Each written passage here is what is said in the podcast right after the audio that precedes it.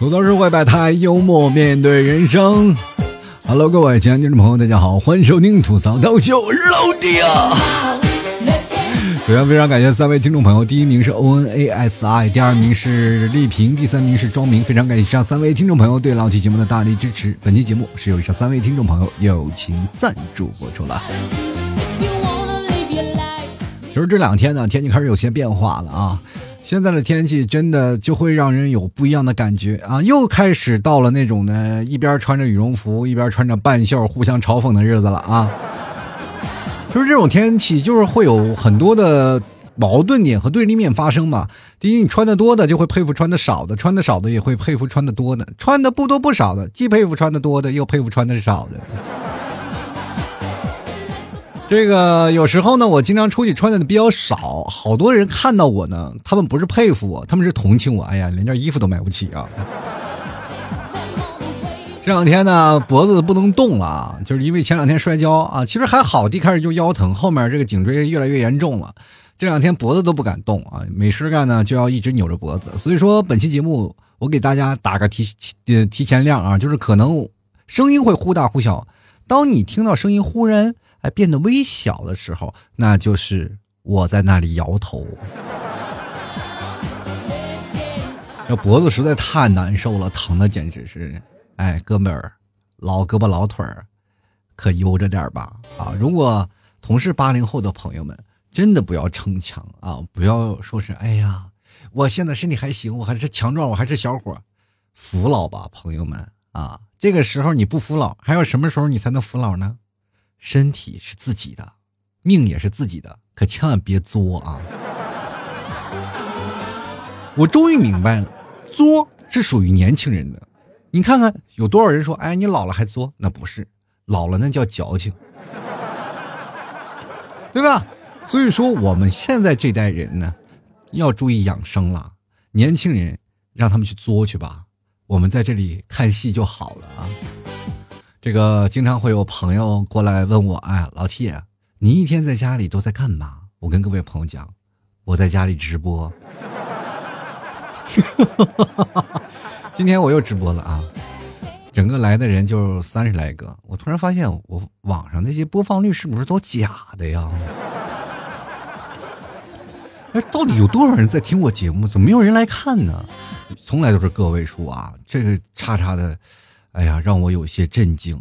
哎，有些时候我都晚上睡觉啊，就开始想，这些人都是哪儿来的？都是机器人 然后我就在想，我这做节目有何意义？连颗真心都换不来。其实这段时间还有很多的人会跟我说：“哎，老七啊，这段时间太难了。”人生过得实在太不容易了，刚刚复工吧，兜里没有几个钱儿，想买你家牛肉干吧，又发现，哎呀，兜里确实没钱。你说这工作做的又累，什么时候才是个头啊？其实这个问题我们在很早以前就开始想过，比如说我在刚出生的时候，我就没有想法，那时候确实。但是，在我刚出生的时候，我爸妈会想以后该怎么养活这个孩子。其实过去啊，养活一个孩子比较容易嘛，就是不管他吃啥都行。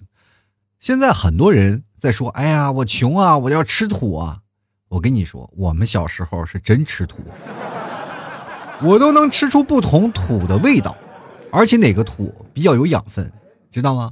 像很多的人都会尝吃土是怎么样的滋味。为什么会吃土呢？因为内蒙啊，沙尘比较大。呃，近近两年啊，就好多的地方开始有一些植被了啊，开始种树。比如说，我们现在经常会啊做那个植树植树那个游戏嘛，然后收收那个能量啊，然后其实支援什么阿拉善，然后种呃种树啊这些，其实这就是防风啊，因为过去那个草原它都是。平原嘛，啊，一股风刮刮过来，哗就过来了，没有阻挡。近两年会好很多，因为树植已经植被已经起来了。在我们小的时候没有树啊，那大风从西伯利亚冷空气一过来啊，一刮风，这一路都畅通无阻，直接就刮到你家门口，知道吗？有些时候一开门，像冬天，呃，我们经常可以遇见一个很美的景色是什么呢？哎，这个一开门啊，雪把你家的门都封上了啊，很开心啊。小时候在雪里跑，刮风不这样，一睁眼，你感觉你从土里破土而出，仿佛又重新活了一回。过去睡那个房子都是平房，沙土把你家门口埋了，你就感觉你住在一个棺材里，暗无天日，你知道吗？每天你吃的饭里都是土，各种土都有啊。所以说我们小时候身体抵抗能力特别好，土生土长。现在好多人在考虑人生当中为什么活得这么难，就比如说像我们那个时候什么都能吃，但是。现在人为什么还追求特别苦呢？因为我们想把最好的东西都给孩子嘛。所以说现在生孩子，然后养育孩子就特别累啊，而且每天挣的工资又不高。随着自己的年纪增长，自己身体也不行了。比如说跟各位讲，如果按照我这个脖子现在去上班，很多的公司肯定会辞退我，你知道吗？呃，比如说老板叫我，哎，你来办公室一趟，你我头也不回，我说哦，知道了。老板一看，这人怎么这么牛呢。分分钟穿小鞋把你干掉啊！这就是当代人所做的一些困惑。每个人在职场上或者在生活当中都不容易。其实今天就想跟各位朋友来聊聊，我们谁都过得不容易呀。其实不容易有好多方面，不仅仅是金钱方面，包括我们在人前面的人设。每个人都有自己的人设，比如说我在朋友面前是什么样的一个人设呢？我在朋同事面前是什么样的一个人设？我在自己的家人面前是什么样的人设？比如说，好多人在外面啊。乱七八糟啊！这是整个人都是跟逗逼一样，一会儿开心，一会儿快乐，一会儿悲伤，各种人设都有。但回到家里就是一个乖乖牌。那有的人在家里啊，这个窝里横啊，这个跟自己的父母指手画脚；出到外头，别人一掐他手指头，自己哭哭三天三夜，你知道吗？不同的人和不同的人生啊，都是在一个大环境当中促使的。我们每个人都可能会经历过很多种不容易的事情啊，比如说像我们。啊，特别想要在朋友面前树立自己的形象，比如说像这段疫情的时间，每个人在家里都有不同的干的事情啊。结果有的人呢，在家里呢捂白了啊，明显就白了一个色号；但是有的人呢，在家里就不一样，他不是白了一个色号，他是大了一码。这差别就明显不一样了，是吧？你看啊，当疫情结束之后。所有人开始上班，第一件事就是：哎，你你胖多少斤？最近有没有吃牛肉干减肥？哎，没有，那你完蛋了！我跟你讲，每个人在生活当中不容易的是，我们想把自己活给外面人去看，所以说特别在乎外面人对自己的看法。比如说，有些时候，呃，自己身边的同事会说：“哎，你今天胖了。”你就会觉得自己很胖，其实他瘦的骨瘦如柴。我身边的好多的朋友，我都会敦敦促他们说：“哎，你们稍微减点肥啊！”这是一个正常的朋友的关系去说的，对吧？如果说是一个非常好的朋友，那我就跟他说：“哈哈，你不用减肥。”他会反问啊，他会真的会反问：“我都这么胖了，你哎呀，你还不让我减肥？你说逗我玩呢？知道我逗你玩了，你还在那那么激动干什么？”其实生活当中特别好玩的事儿，就是你对敦促别人减肥的时候特别好玩。就是如果一个身边一个同事他特别瘦，你就跟他说：“哎，你该减肥了。”他就崩溃了，是吧？每天又吃沙拉，你知道吗？我曾经在上班的时候，我跟我那段时间是比较拮据嘛，是确实没有钱啊。然后中午呢又饿，是吧？中午又不能吃太多东西，买外卖也挺贵的。那个时候还没有什么优惠啊，点外卖都是直接打电话的。哎呀，我说中午点点素菜吧，素菜可能会便宜一些。然后点了点素菜，然后放在桌子上，然后我就看我这个旁边的同事呢，就点了几个肉菜。我说你点了几个肉菜这么奢侈吗？哎呀，今天你也不想想，今天是周五啊，你肯定让自己吃好点。我说马上都周六了，你周五点这么好是有问题的。他说有什么问题呢？是这样的，周六你肯定要去饭店吧，跟你们朋友。他说对呀，我们周五我们周六会有聚餐呀。所以说聚餐哪有吃全素的？除非你去寺庙吃素斋，是吧？你又不吃素，是吧？所以说你那天肯定吃肉。你现在吃肉，对。于你现在的身材来说，可能也不行，你知道吧？临阵磨枪，不快也亮。你现在稍微减减肥，到了过两天呢，可能会好一点啊。比如说明天你见了朋友，是不是会好？你明天去不去啊？我明天不去，那你明天再吃一天。周日，哎，你看你肯定瘦了，在你朋友面前眼前一亮，他们都不好刺激你。可是我已经点了，没事给我，我有素的。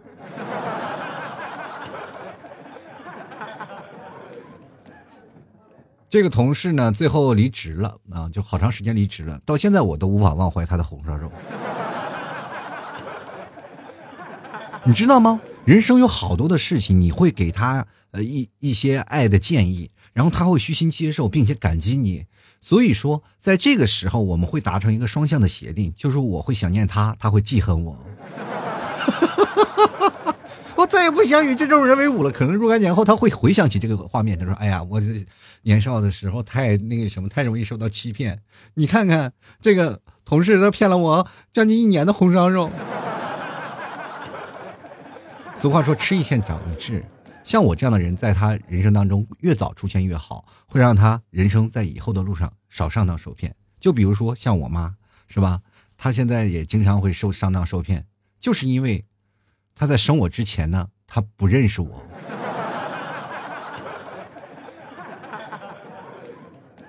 你要在生我之前认识我，也也有点事情，有点诡异，是吧？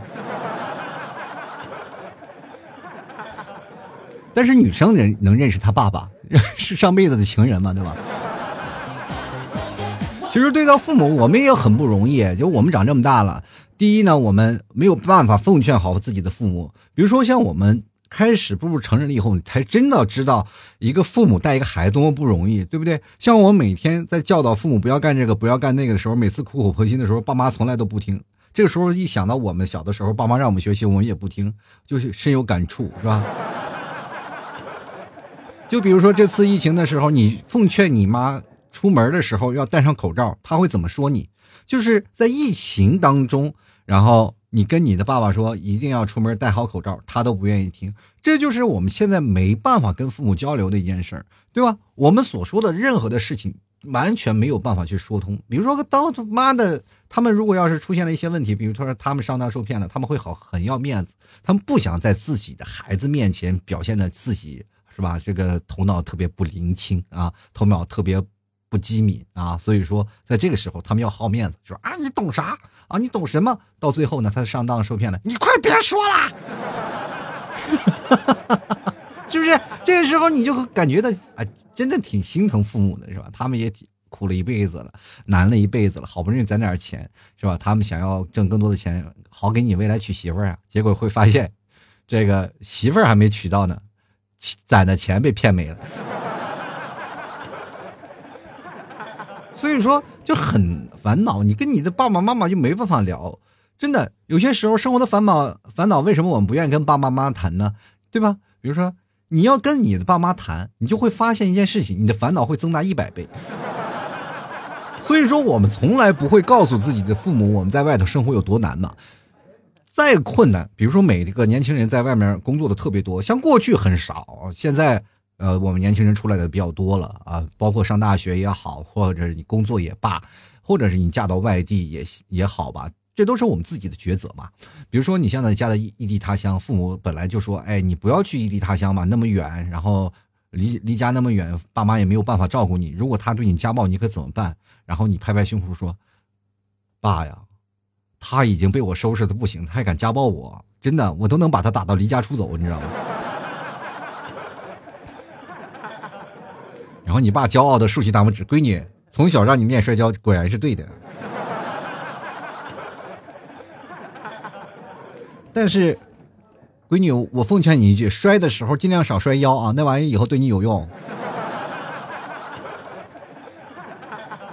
但是生活就是这样。我们不能跟父母说太多难的事情，就哪怕你嫁到外地了，你再跟父母说，哎，我，呃，爸妈，我这生活不开心啊，我的感情经历不太好，可能不行，只能让父母说更多的唠叨。你说我当初啊，不让你去，你非要去，你看看报应来了吧？不听老人言，吃亏在眼前。你这个时候说这些话，你再比如说你第二次出现了问题，他还会把同样的话再给你重复一遍。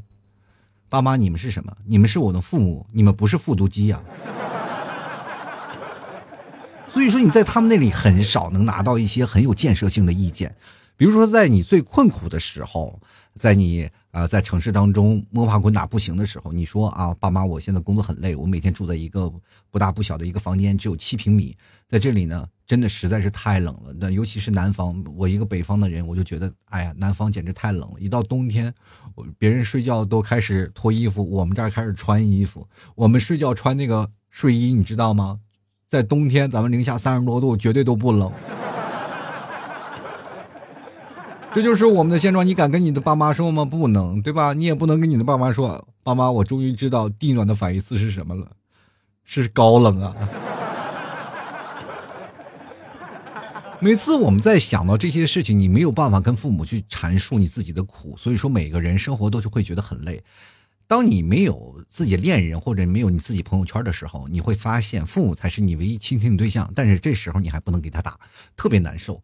然后，当你所有的问题啊，比如说，我们把所有的问题会抛给我的父母，会跟我们的父母去坦开心扉去讲。哎呀，爸妈，我这生活过得可累了。爸妈，我上学学的可难了呢。然后你能不能给我带点生活费呀？爸妈，我真的不想在这外地再混了。爸妈说：“赶紧回来吧。”这时候你真的能跟你父母说什么很多话吗？太难了。现在对于年轻人来说，我们有苦从来不对父母诉说，因为你诉说了太多，总会。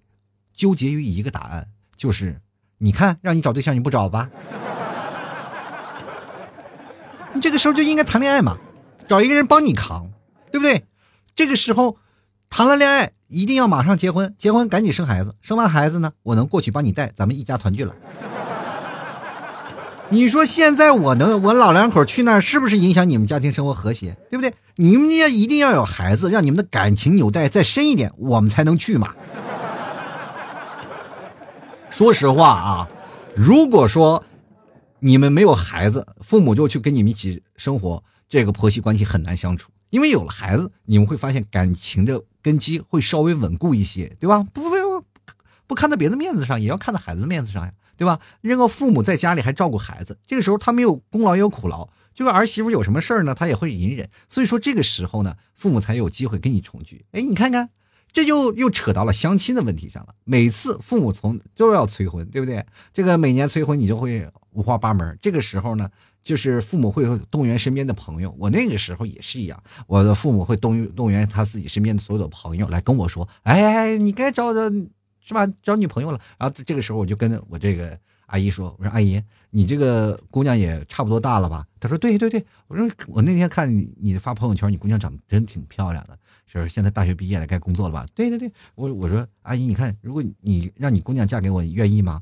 当时我那个阿姨脸一脸黑线，我说这不就得了吗？所以说他们现在没有办法催婚啊，是吧？那个时候我口才一流，所以说人生任何问题，你都要想着去完全的去把它打消掉哦，不要让他有更多的回击啊。回击的机会，对不对？你说他就没有办法选我做女婿，他有什么话语权去说把别人的姑娘让往我这里是吧？往我这里推呢？对不对？那不等于他所找的姑娘肯定是他的仇家吗？你说把一个火坑往另一个火坑里推，两个人能火吗？这两个火坑肯定是埋了嘛，对吧？所以说，在脱单这件事情上，我在年轻的时候没有是没有受太大的罪过，对吧？我就是躲得了初一，我还能躲过十五，你知道吧？有些时候，你真的很难说服自己的父母，跟他们说聊那些事情，而且你会发现啊，就是呃，男人们啊都会存在一些问题，嗯，女生就很少嘛，对不对？男生都往往有那些迷之自信，比如说我们在跟父母在谈的时候，跟父谈的事情就比较直接一点，但是跟女。谈的事情啊，跟母谈的事情就是可能我们稍微换一些话题啊，稍微说的委婉点，比较感性啊。所以说你跟你妈妈来聊天的时候，可能会稍微啊有点征求意见，但是跟你爸爸，你可能就会他们有一种股那种叫自信的执着，你知道吗？就是男人一到了一上了岁数，他们就非常的执着，非常的自信，迷之自信，说什么事儿感觉是对的啊，完全你你说什么都不行。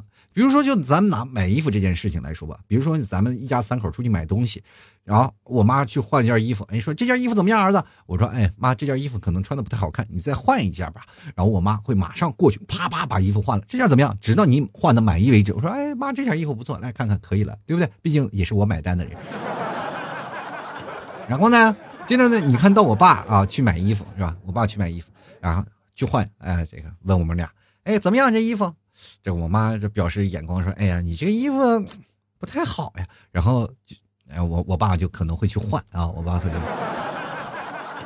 但是问我就不一样了，哎，儿子，你看看这个衣服怎么样，好看不好看？我说：“哎呀，爸，你这衣服不好看，你换一件，再换一下试试这件。”我爸当时就会把那衣服的扣子系上，就这件，你懂个屁呀！所以说，朋友们，每个人生活都是挺难熬的。比如说，在我们工作方面也会存在太大太多的事儿啊，就比如说我们每次工作都要熬夜，对不对？然后一熬夜了就非常崩溃啊，好多人都是被迫熬夜，像我也是要熬夜的。我每天到两点多钟我才会睡觉，因为我传节目要传一个多小时，所以说在这段时间里，我会经常会把自己身体搞得非常的不好。最近我也在反思，我是不是应该把自己身体调整好一点啊，让自己早点睡啊？但是每到这个时间段里，比如说像今天晚上我做直播，我做到了九点多，然后十点啊十一点的样子，然后回来嗯准备公众号啊，准备公众号，然后再录节目，已经深夜了。所以熬夜的时候呢，我一般都有一个大杀器，就是要喝咖啡。但是做节目之前我们不能喝咖啡。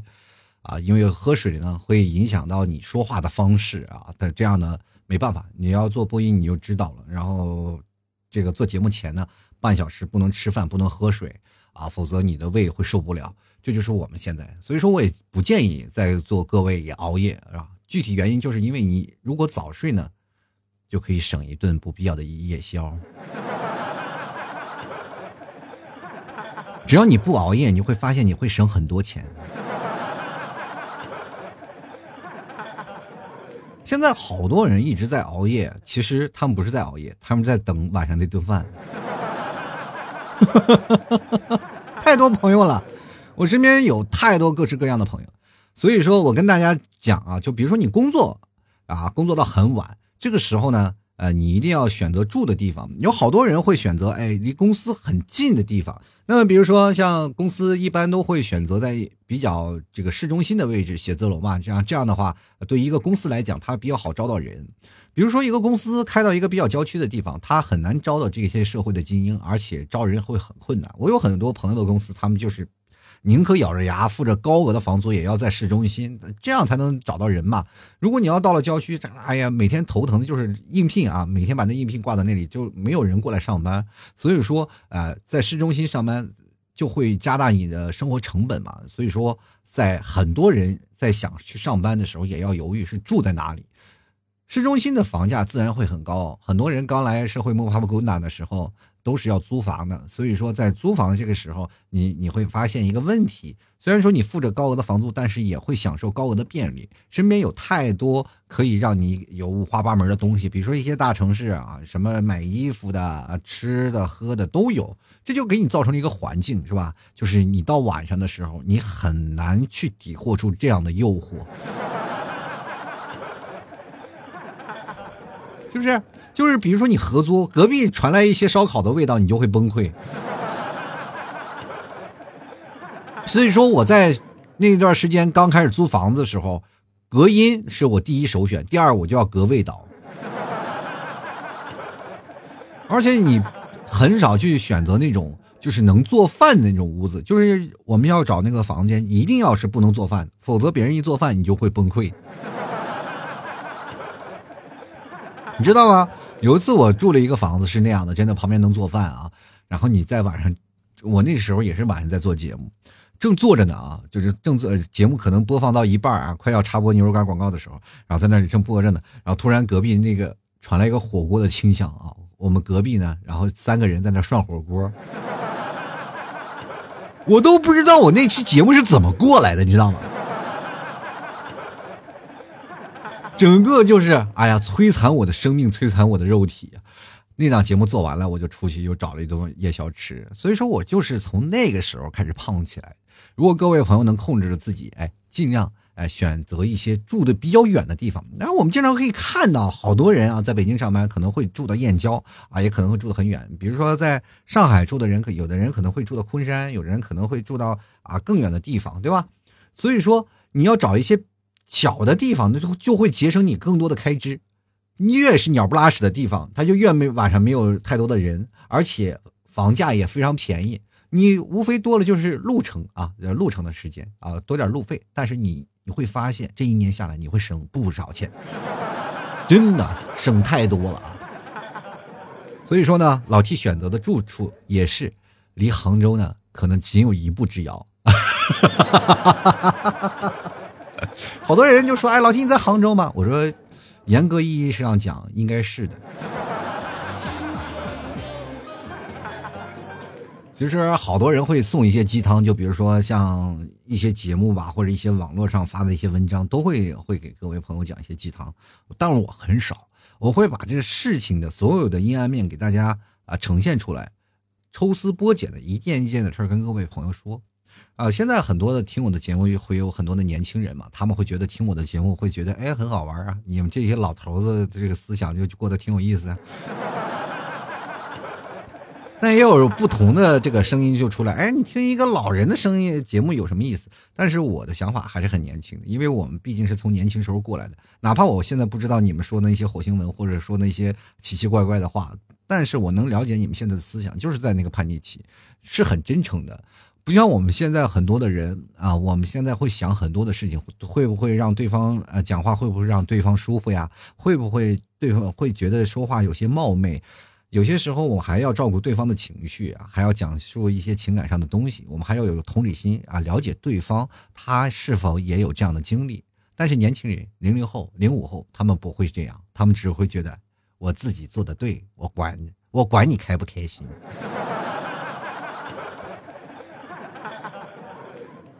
所以说，我跟现在的零零后啊，零零零五后，我都会经常说：“你们加油，未来可期。”他们总是认为我在鼓励他们好好学习，将来会怎么样？有的呃，零五后可能会站出来说：“哎呀，老 T，你别说了，我现在都觉得可累了，我上学写寒假作业，你还要让我觉得未来可期，你这行吗？”我告诉你，未来可期到底是什么意思？那就是你现在不行，这是客套话而已。哈 不要认为这个老 T 说什么，我任何的事儿我都可能在吐槽啊。其实过去上班的时候，我们也挺累的，我们都是过着单休的生活。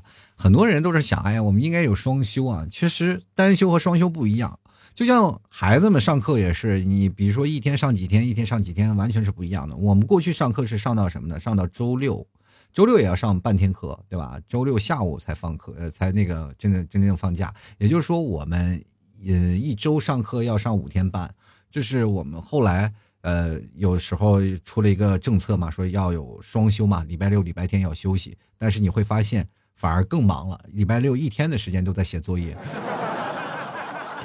这就是我们的差距嘛？你可以看到，现在公司很有很多的单休和双休，啊，有的人甚至是全年无休，就像老 T 现在是全年无休的状态。但是呢，呃，你没办法，为了自己工作，为了自己的生活，你必须要全年无休。你要休息了，就没有人给你发工资了。但是公司啊，公司是不一样的，会给你两天调整的时间。单休和双休有很大的意义，很大的差别。虽然说在时间上只是一天的差距，但是对人体的精神和肉体的影响，那是生死的区别。我跟你讲，如果你稍微会发现你加一天班，你会崩溃的。不知道各位朋友经历没经历过？因为包括现在很多学生可能没有经历过。我们过去有那一个一个啊，就是节假日有一有那么一年吧，是几几年？是一九年、一八年。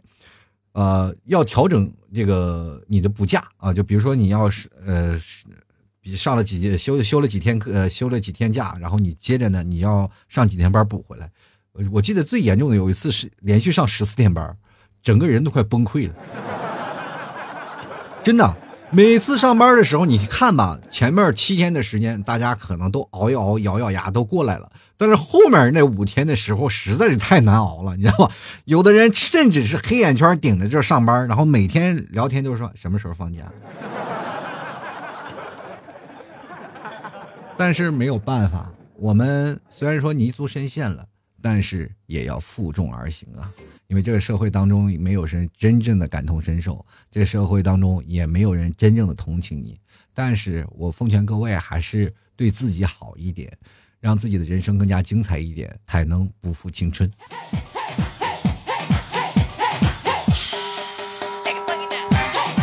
吐槽社会百态，幽默面对人生。Hello，各位亲爱的听众朋友，大家好，欢迎收听吐槽涛秀，我是老 T。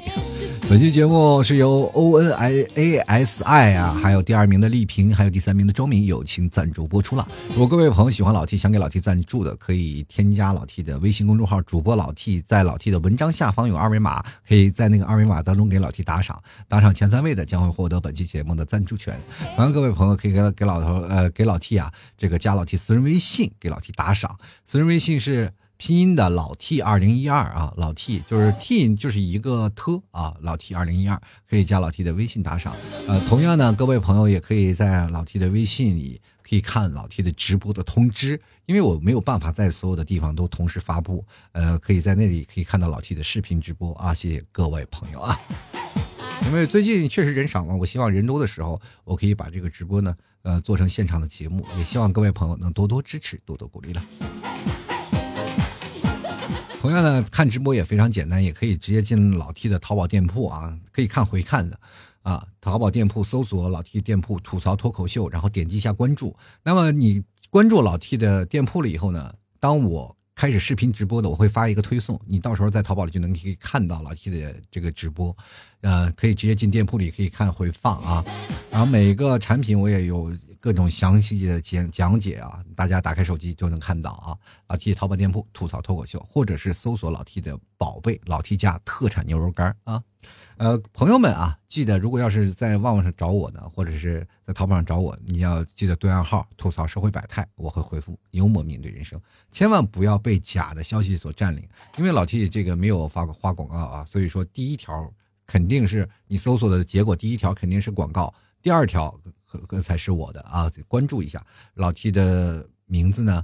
呃，这个叫做少放哪儿了？就是在淘宝的店掌柜名字。所以说，各位朋友啊，通过几点，然后可以确定啊，我是谁，我是谁？好吧。好了，接下来的时间，让我们看一下听众留言了。首先，第一条留言是 WIP 啊，WIPE，OUT 啊。Wipe out，他说十七了啊，感觉未来很迷茫，心里啊没有特别明显的目标，知道社会的水很深，但未来无论如何都要踏进，只希望一帆风顺，享受生活就好，知足常乐啊。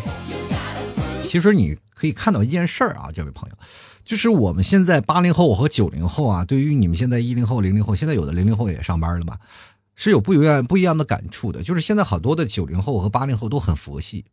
他说：“佛系是什么呢？就是享受现在的生活啊，也是属于知足常乐。但是呢，你又希望未来一帆风顺是很难的。你要佛系了，就代表你的生活肯定不是一帆风顺的。你只有在啊经历过太多的事情，你才会通过这样佛系享受生活，你知道吧？你生活都要乐呵一点，你不能老是每天沮丧着脸，说有太多的情绪化的东西。人生嘛，你要开心就好。”但是你肯定要经历过一系列的挫折，所以说这个时候人生你不会一帆风顺的，这就是个病句儿，知道吧？十七岁了，你也不要太迷茫啊，心里也不要有说没有目标。到你十八岁的时候，你有目标了，或者是你先把你自己人生目标先找一个，是吧？我先找一个对象谈谈谈。谈对象呢，并不是我想拥有爱情，而是我想知道他有没有什么目标。是吧？他有目标了，你就跟他目标走嘛，对不对？接下来看看建议啊，他说生活压力大，也抵挡不住啊，再大也抵挡不过我这个性格开朗啊。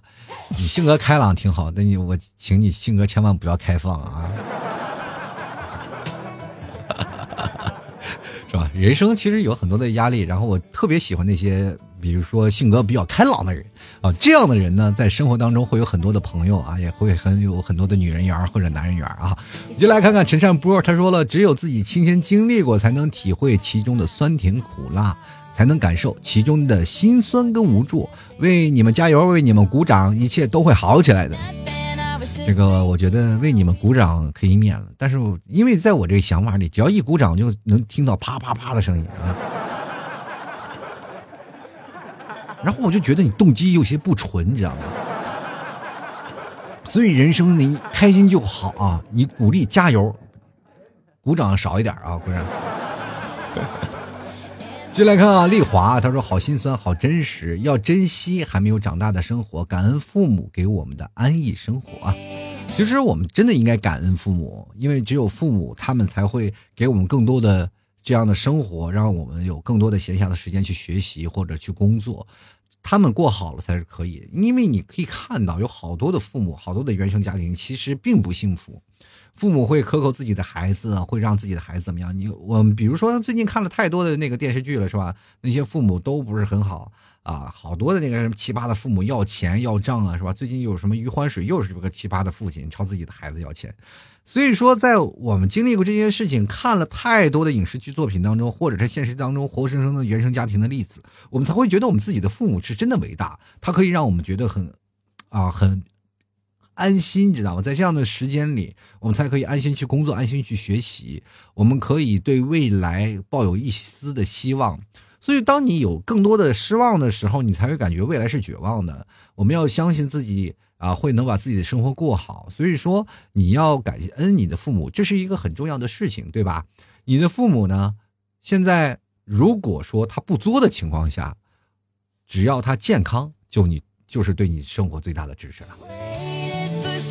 接来看看 KB 啊，他说了，我是厨师啊，厨房是很呃，真的很艰辛，真的很难。总之，呃。每一个行业，每个行业可能都很难吧。初入社会就进厨房去打杂学徒，靠自己不断的努力才走到炒锅这一步。有了付出，才会有回报。机会是留给有准备人的，加油！这厨房是一个进阶的过程啊，先先是配菜，然后再是切墩儿，然后后来才是掌勺，是吧？但是你这选的地方是不一样的啊。就比如说你去一个大饭店，都是这样的一个步骤，是吧？你要去小饭店，直接掌勺了就。现在外卖的也是吧，直接就掌勺，哎嗨，一个店里就只有你，你还是个老板是吧？这个都都挺好。其实现在做饭也有好多人啊，就是你要能抓住一个人的心，你要先住抓住一个男人的胃啊，是吧？这现在这句话我觉得不对了，你不应该抓住男人的胃，而是抓住女人的胃。作为一个男人，就是一定要学会做饭，真的这点很重要，因为在女人眼里，一个做饭的女呃，一个做饭的会做饭的男人，他的背影真的很迷人。所以说，你想要迷倒你自己身边的朋友，你一定要学会做饭，而且要做的非常好吃的那种。你只有做的非常好吃，一定要请身边的朋友啊，请身边的朋友经常去你们家去吃饭，然后你的口碑就会变成什么呢？哎呀，这个人做饭真的很好吃。于是乎呢，有一天你喜欢的女生，她也道听途说，哎呀，说你做饭很好吃，你就单独约她回家去吃你的给她做的烛光晚餐，一定要把她一步步服。这个心给俘获了，是吧？你先俘获他的胃，他的心还远吗？对吧？所以说，这有更多的二人接触的机会。你跟任何一个谈恋爱，一定要让对方跟你接触更多，他才会能找到你更迷人的点。所以说，朋友们，男人一定要学会做饭，这一点真的很重要啊。曾经一段时间，我总呃，我就是认为啊，我可能一辈子都不会去拿那个大勺去炒菜了。但是后来呢，我也开始迷上做饭了，因为做菜的味道，当别人对你夸奖的时候，你会觉得很兴奋。而且那个刀啊，你随着时间的推移，刀越来越快，你也不怕他把你手指头剁了，是吧？就当当当当当当，你非常的自信。只有炒菜的时候呢，你开始每天翻锅，每天翻锅，还每天会学习一点。啊，每天去炒一个菜啊，而且现在的做饭跟以前不太一样了，就是我们有太多可以借鉴的东西，是吧？你加这个加这个，当你加到一定时间啊，那个调料你加一定时间，你就心里有一些心领神会了，是吧？做一些好吃的菜肴，真是挺简单。比如说南方，你真的很简单，你买一些海鲜回来，其实炒炒就那么几个调料，它只要保持它的鲜度就可以。到北方很简单，吃肉嘛，是吧？拿大铁锅子一一炖一锅肉，非常简单。什么？你到东北，你肯定吃杀猪菜；到内蒙，肯定吃手把肉；你到了青岛那边，肯定要吃青岛大虾，是吧？你要到别的地方，也要吃海鲜。反正各个地方都不一样。你要到西安，你还要吃肉夹馍。就是西安其实有难度的，因为那个肉好做，馍难做，是吧？男人不太会做面食，所以说这就要分工。比如说，现在我们可以看到这个结合的情侣当中，男生是干什么？就炒中餐的，女生就一般做西餐，做烘焙嘛，对吧？这是两个人的互补。所以说，人生呢，一定要学会做饭。只有在厨房里，你的生活的柴米油盐的酱醋茶，还有那些生活当中的调味料，才会会迸发出不一样的味道啊。就来看木啊，他说：“既然反抗没有用，就只能享受了。人生不如意十有八九，既然没有办办法轰轰烈烈，那就悄无声息的活着，悄无声息的老去。这个悄无声息的，一般都是别人看不到的，那看不到的，一般都被抓起来了。” 就来看吴姐南哥啊，他说：“学会了打赏，那我学会了打赏了吗？这我，但我好像在打赏名单里，好像鲜有看到你的名字。”下次跟我备注一下啊，可能我这记忆力有点失忆，是吧？就来看看啊，这个变血归宿啊，他说这个不管怎么样，加油呢！我们没有家庭背景，只能靠自己打拼。跟大家说一件事儿啊，就是所有人可能都没有家庭背景，是吧？就说没没有家庭背景，但是你认为家庭背景好了，就一定会让你生活过得很好吗？不一定，你你会发现你的人生和价值观也会产生一些强大的误区，有可能到时你嚣嚣张跋扈了，有一天呢？也会从高处落到谷底，正是在谷底一步步往上走的人，我们伤害才会比较少。但是从啊，这个比如说在高空掉下来那，不是死亡就是骨折。我跟你讲。有的人可能摔倒了一辈子都爬不起来，挺难受的啊。所以说，有些时候我们换种思想去想，哎，从谷底再往上爬，其实也是一种见证幸福的过程嘛。我们继续来看看宁静致远，他说了，小孩子伤心哭在坐在地上，呃，哭就可以了。但成年人呢，却需要看场合、看时间、找掩护，还有性价比。有时候真的很想大哭一场，趴在地上打滚那种啊。这个事情你不需要这个去想。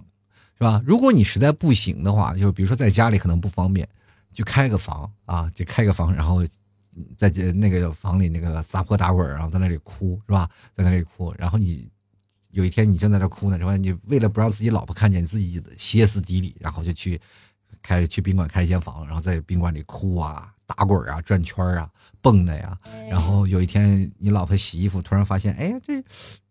这怎么有有张券？哎呀，你去宾馆开房了，你到底干嘛去了？我我去宾馆打滚去了，让他打滚。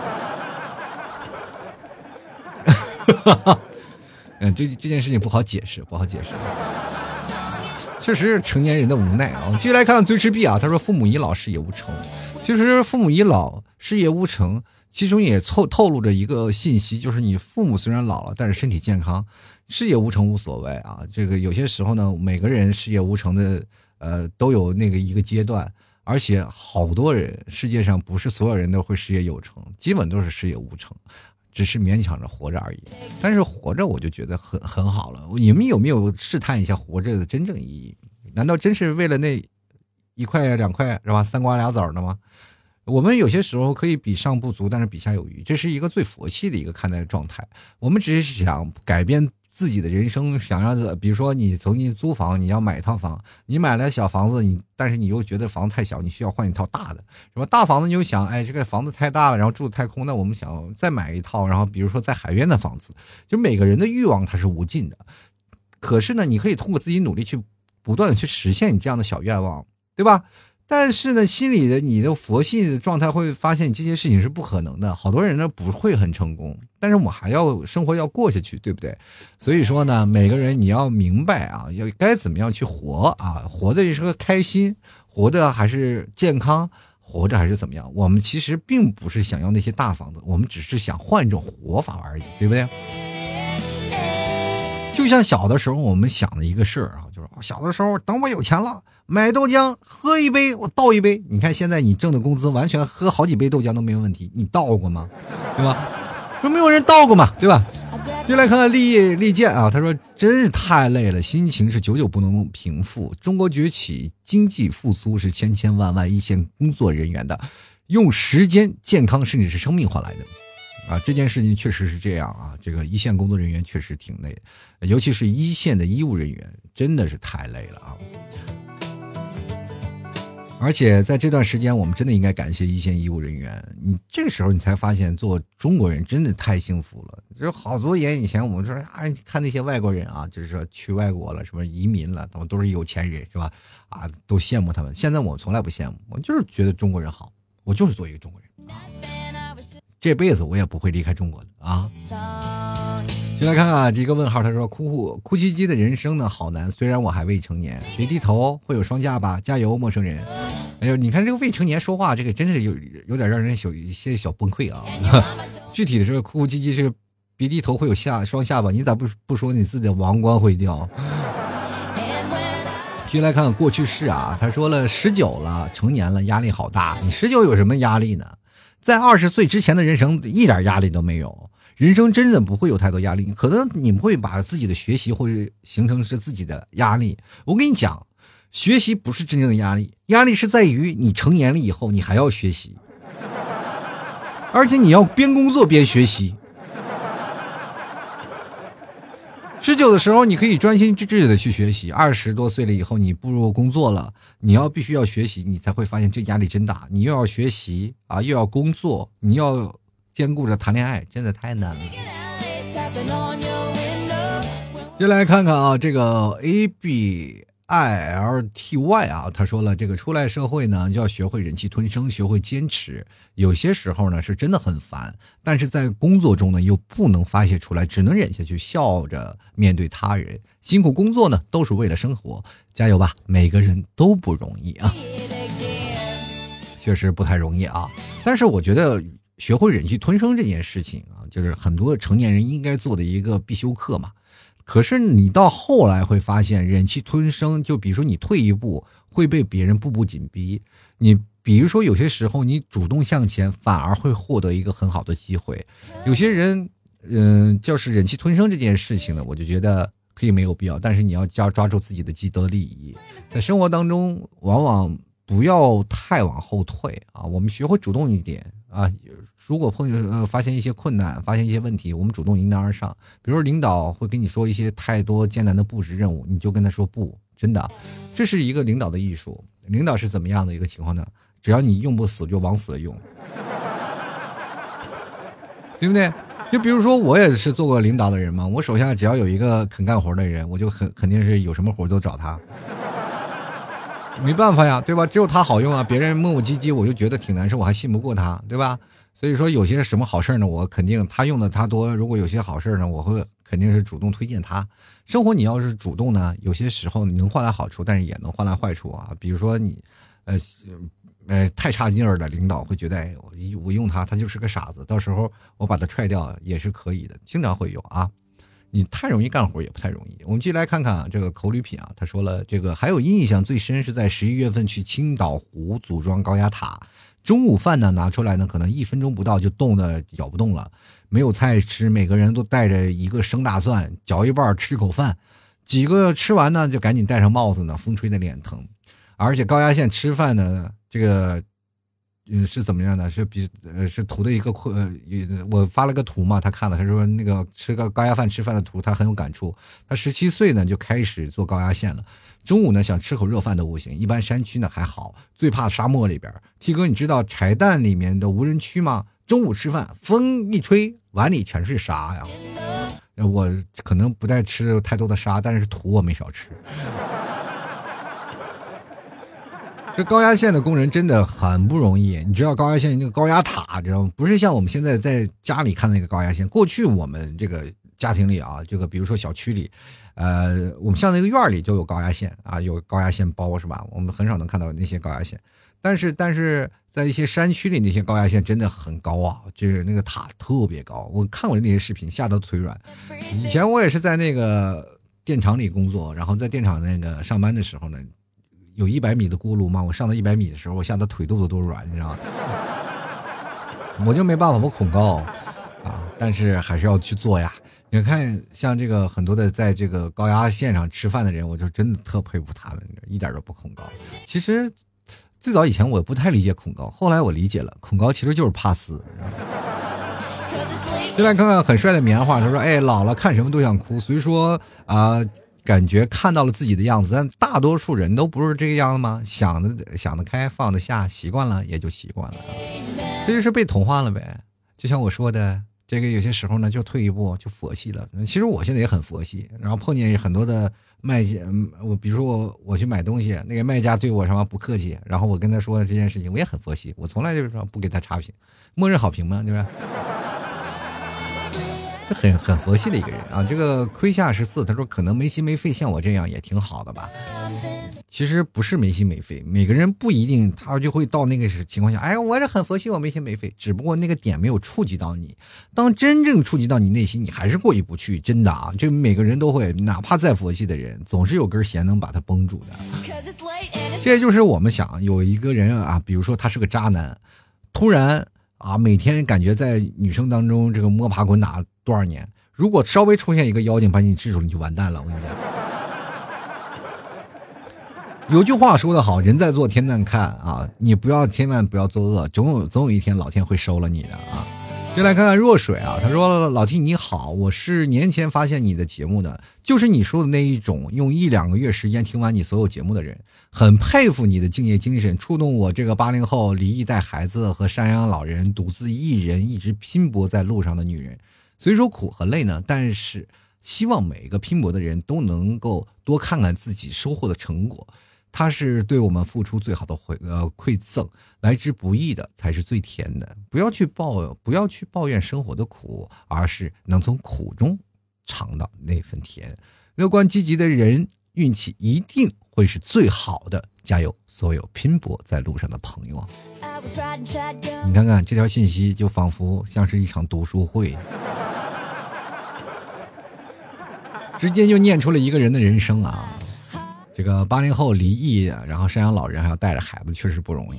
所有的困难都是你，你尤其是你先不要说赡养老人了，就光带孩子这一条就崩溃了，是吧？但是如果这件事情，如果你这个八零后在奋斗，然后你孩子是老人带，你会发现你会轻松很多，